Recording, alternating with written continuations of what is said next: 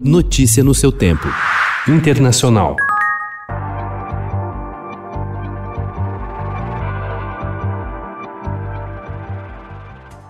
A União Europeia começou a investigar se as vacinas produzidas no bloco foram destinadas ao Reino Unido, em meio à escassez nos países europeus. Na quarta-feira, inspetores da Agência de Medicamentos da Bélgica, a pedido da Comissão Europeia, foram vistoriar uma fábrica da AstraZeneca, em Senef, a 40 quilômetros de Bruxelas. Eles recolheram documentos e agora vão apurar se as doses da União Europeia teriam sido desviadas.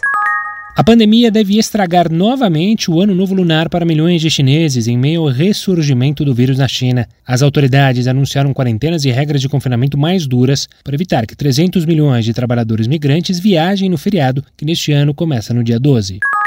A África do Sul já foi um dos países mais atingidos pelo coronavírus, mas desde que uma nova variante, mais transmissível, foi detectada há seis semanas, os novos casos e mortes ultrapassaram e muito as ondas anteriores da pandemia. Um levantamento da Universidade Johns Hopkins mostra que o país é o mais afetado do continente africano, com 1,43 milhão de contaminações e 42.550 mortes.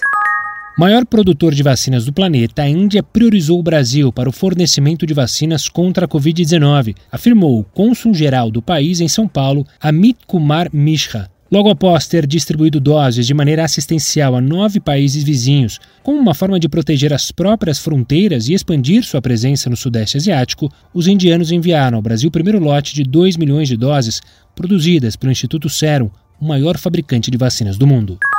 O presidente dos Estados Unidos, Joe Biden, assinou ontem dois decretos para facilitar o acesso da população a tratamentos médicos. Entre as medidas está a reabertura temporária do período de inscrição para o Obamacare, lei criada na gestão Barack Obama que tornou os planos de saúde mais baratos. Notícia no seu tempo.